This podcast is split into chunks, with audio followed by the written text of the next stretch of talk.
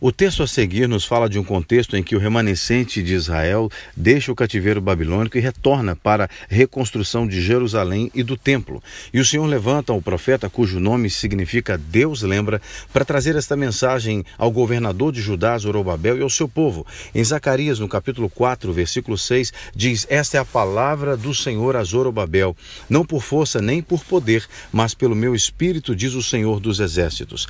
Deus estava a lembrar a Zorobabel que todo monte se tornaria planície diante dele. Isso fala de desafios, dificuldades que estavam a ser vencidas e pela graça do Senhor ele conseguiria vencê-las. E ele diz ainda no versículo 9 que Zorobabel iria completar o projeto que Deus havia entregue em suas mãos para que todos soubessem que Deus estava do lado deles. E as pessoas que porventura tinham desprezado os pequenos começos ficariam alegres ao ver o resultado do trabalho trabalho das mãos de Zorobabel.